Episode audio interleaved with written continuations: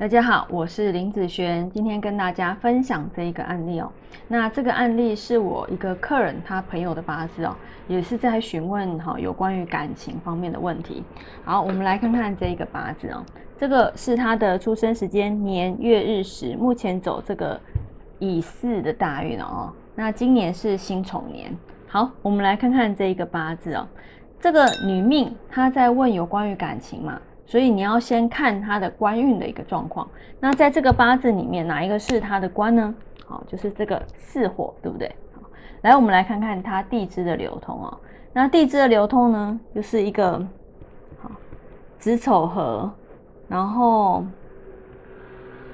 木生火，好克金的状况。好，你看他这个巳火，OK 嘛？没有什么太大的问题，对不对？好。那今年怎么还是一样会遇到感情方面的状态呢？因为他现在啊就是在问有关于就是分手好这方面的部分啊。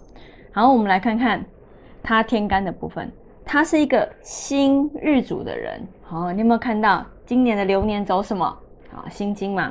所以以这个状态，流年跟日主啊走同样一个字，基本上叫做日主出干。日主出干，它会发生一个状况，叫做日主受克的状况。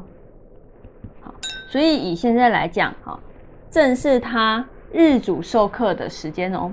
好，所以现在啊，就算你这一年的官运是不错的，但是以这一个日主受克的状况，一般啊，发生在女生来说，感情方面是最多的。好，因为日主受克，它会反映的是。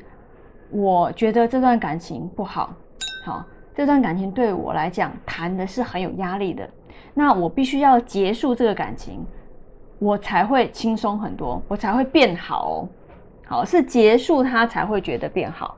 所以现在日主授课，他想不想结束？想，好，他会想要去结束啊。好，所以为什么看起来，哎，流年看起来你的。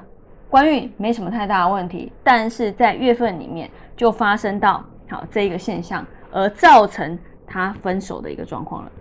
好，造成分手的状况。好，所以有时候不只是地支天干的部分，你要注意它有没有像这样子哈日主授课的一个部分哦。